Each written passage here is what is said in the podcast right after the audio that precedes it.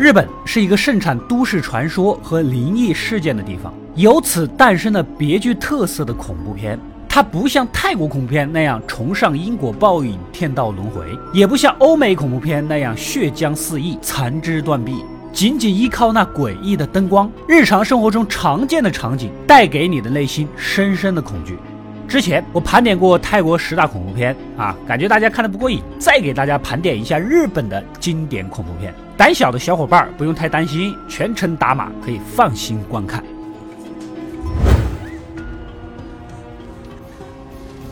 只要提日本恐怖片，你的脑海第一时间可能会是“午夜凶铃”这四个字。多少人是这么想的？弹幕里打出来让大家看看啊！这部大名鼎鼎的恐怖片肯定是绕不开。据说啊，当年上映的时候还吓死过人儿。片方迫于社会压力，不得不删减了六分钟。传言不管真假，贞子姐姐还是给了少不经事的我以及很多很多的观众留下了巨大的心理阴影。一盘被诅咒的诡异录像带，只要看了七天后，就会带着极度惊恐的表情死去。除非把这个录像带转录给其他人，将诅咒转移。而这盘录像带看似平平无奇，却总有一种让人毛骨悚然的感觉。梳头的女人，报纸上火山喷发的字样，在地上爬行的人，头上盖着白布的人，一只眼睛瞳孔里有个真字，最后就是那口熟悉的古井。看似毫无头绪的一幕幕场景，其实都是对整个剧情的暗示。整部电影并没有多少恐怖镜头，直到快结束的时候，贞子姐姐才千呼万唤地使出来，从电视机里爬出来的那一幕，简直让人心脏骤停。前面续集的紧张情绪，在这一刻也一泻千里，因为此时的你已经绷不住了。这也许就是《午夜凶铃》成为经典的原因吧。电影塑造的贞子形象也是空前成功，已然成了女鬼的代名词。披头散发、身穿白衣的扮相被无数恐怖片模仿。接下来是与《午夜凶铃》齐名的《咒怨》系列，接连拍了好多个版本，日版的、美版的全部都有。去年还被奈飞拍成了电视剧《咒怨：诅咒之家》。论恐怖程度，跟《午夜凶铃》相比是有过之而无不及。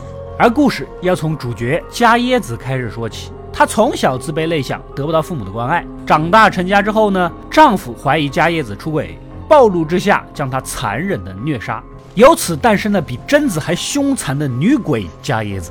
凡是进入这间凶宅的人，哪怕只踏入一步，不管天涯海角，都会被加叶子和儿子追杀，直至死亡。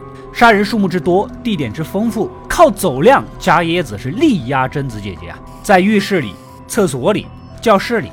甚至被誉为最强防御结界的被窝都挡不住。其实如果没有恐怖音效的加持，仔细端详一下，妹子长得还是挺俏的啊。最经典的还是那段爬楼梯的名场面，配上特有的打嗝声，这种压迫感，当年看完都不敢半夜上厕所。咒怨系列最开始是两部录像带版本的，用现在的眼光看就是渣画质，但无形中更加凸显了恐怖气氛。加上松弛有度的节奏，贴近生活的场景，代入感太强。胆子肥的可以看看原片啊。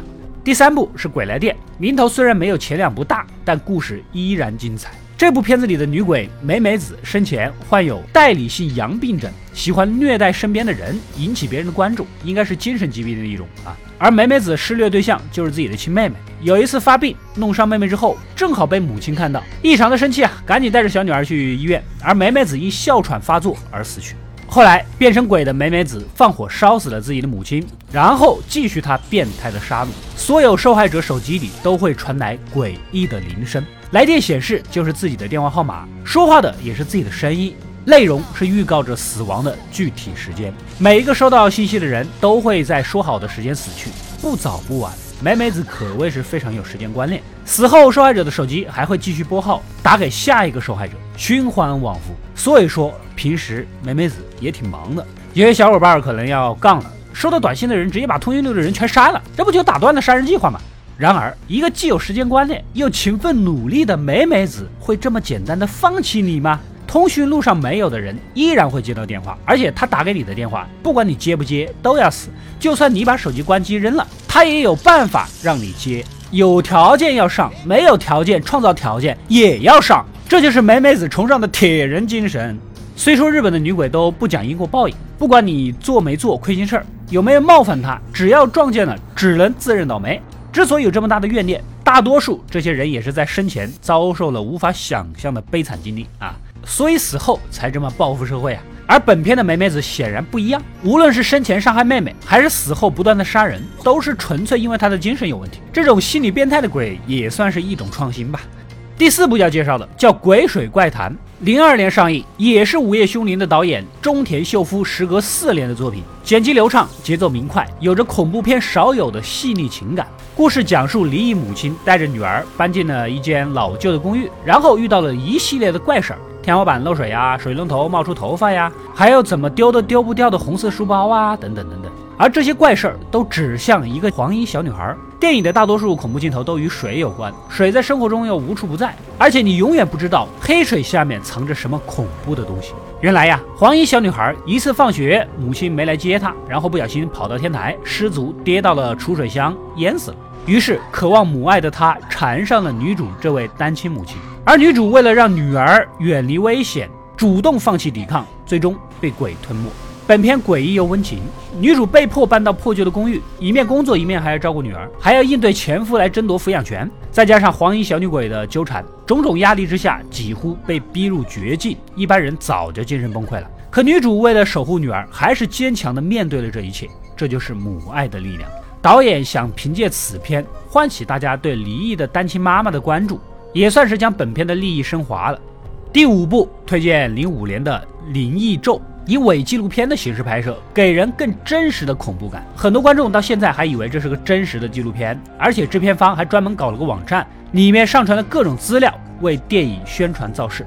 灵异小说作家小林雅文家里失火，妻子被烧死，而小林神秘失踪，家中只留下一盘录像带，里面是小林探访灵异事件的一些记录，听到了诡异婴儿声的母子。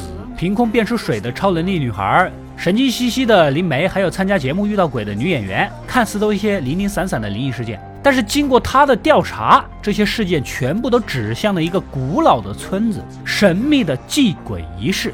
影片前半部分可能还让人稍许有些无聊啊，各种实地采访调查的视频。然而随着剧情的推进，一点点将前面的信息串联起来。恐怖片里添加宗教元素的威力，大家应该都知道，遗传厄运啊，娑婆诃啊，双瞳啊，包括最近上映的我已经解说过的泰国恐怖片《灵媒》呀，等等等等，都能给人带来深层次的恐惧。而以纪录片的形式拍摄，朴实无华的镜头，如同真实发生过的事件一样，看得让人心里发毛。直到结尾，片中还有一些谜底没有一一揭晓，留给观众无限遐想的空间。伪纪录片形式的恐怖片，现在看来也不稀奇，像韩国的《昆池岩》、美国的《鬼影实录》、国产的《中邪》等等。但是在零五年的时候，这种类型的片子还真不多。它的优点也很明显，成本非常低，观影体验又真实，很多剧情就是通过演员口述来推进，大大降低了拍摄难度，后期营销得当，创造个票房奇迹也不是没有可能。最成功的就是一九九九年的《女巫布莱尔》，成本听说是三万美元啊，也有说是五万美元。但不管多少，全球票房两点五亿，这就是搏一搏，单车变游轮呐！这个票房回报率没有谁了吧？《灵异咒》整个故事结构完整，悬疑气氛浓厚，结合日本民间风俗诡计的元素，惊悚感十足。放到现在，依然是伪纪录恐怖片中的佼佼者。第六部推荐的是零四年的《感染》，故事发生在一间濒临倒闭的老旧医院。因为失误，在抢救过程中不小心用错了药，直接导致病人死亡。几个医生护士商量后决定将这个事故隐瞒下来。没想到，接下来一种通过意识传染的病毒开始在医院传播。被感染的人会出现幻觉，身上冒出绿色粘稠的液体。最终，做了亏心事的几个医护人员相继惨死。这部电影的鬼还是比较讲道理的。本着冤有头债有主的原则，对那几个无辜的病人是一个都没有碰。而且本片里的鬼全程都没有出现过，所有人都是因为出现幻觉而自相残杀。再加上开头精神科医生的那句“苹果之所以是红色，是因为我们的大脑认为它是红色”，很容易让观众觉得这是一部精神式的恐怖片。但是导演三番五次的给出了荡秋千的画面，似乎又预示着鬼是存在的。不过看到最后，有没有鬼已经不重要了。心里有鬼的人都没有好下场。总体而言，电影还是不错的，只是画面有些重口，不太适合吃饭的时候观看啊。第七部《东瀛鬼咒》以单元剧的形式讲了五个小故事，汇集了众多大牌恐怖片导演：《咒怨》的导演清水崇，《世界奇妙物语》的导演洛河真信，《怪谈百物语》的导演鹤田法兰等等等等。故事发生在深夜的公交车上，除了司机，空无一人。此时，一个身穿和服的老太太上了车，主动给他讲起了鬼故事。司机表示：“请你下车。”第一个故事：蜘蛛女。社会上突然流传起了关于蜘蛛女的传说，还冒出了很多目击者，称自己半夜被跟踪啊。还有什么蜘蛛女的来历？曾经有个女人呐，非常讨厌蜘蛛，见一个杀一个，然后就被蜘蛛诅咒，某天晚上变成了蜘蛛女。也有人说，蜘蛛女白天跟正常人一样，一到晚上就会变身，用蛛丝将人缠住杀死。但也有破解之法，只要大喊“黄带珠峰”就可以，因为黄带珠峰是蜘蛛的天敌。总之，众说纷纭。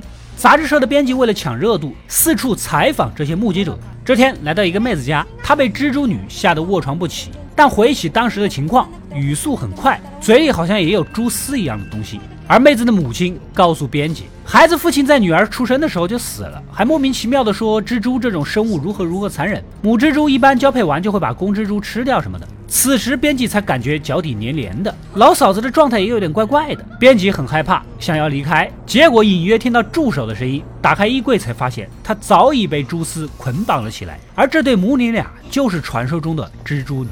可怜编辑的下场可想而知啊！最终，他变成了恐怖版的 Peter Park。日本人的脑洞就是这么魔性。本片优点在于五个完全不同风格的故事，多取材于民间怪谈，短小精悍，看起来毫不费力。对比长篇恐怖片，剧情更加紧凑，立意也非常深刻。只不过视觉刺激上稍稍逊色，但对于心理上的恐惧却非常持久。其他四个故事也相当精彩，感兴趣的小伙伴可以自己搜来看一看。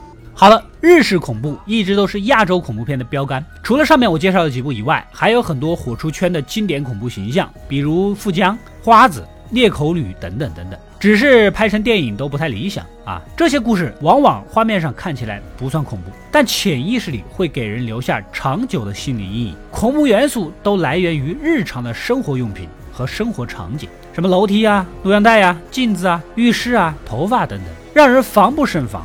就算你不怕恐怖片，但是你看完这些电影，生活中遇到了这些相似的场景和物件，就会忍不住的回想一下，越想越怕，最后不怕也变怕了。